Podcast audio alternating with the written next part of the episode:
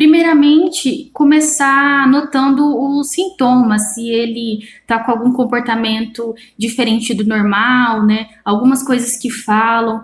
E qualquer dúvida mesmo, procurar ajuda profissional. Aqui no CAPS a gente está sempre aberto a tirar dúvidas, a dar orientações, né? Ou então em alguma UBS, né? Algum posto de saúde para se informar melhor sobre isso.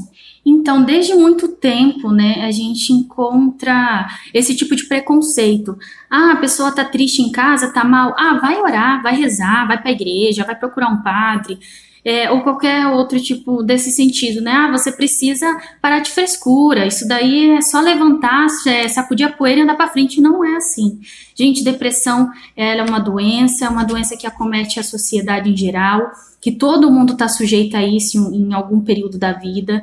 E assim, é só mesmo uma ajuda profissional para ajudar uma pessoa nesse momento.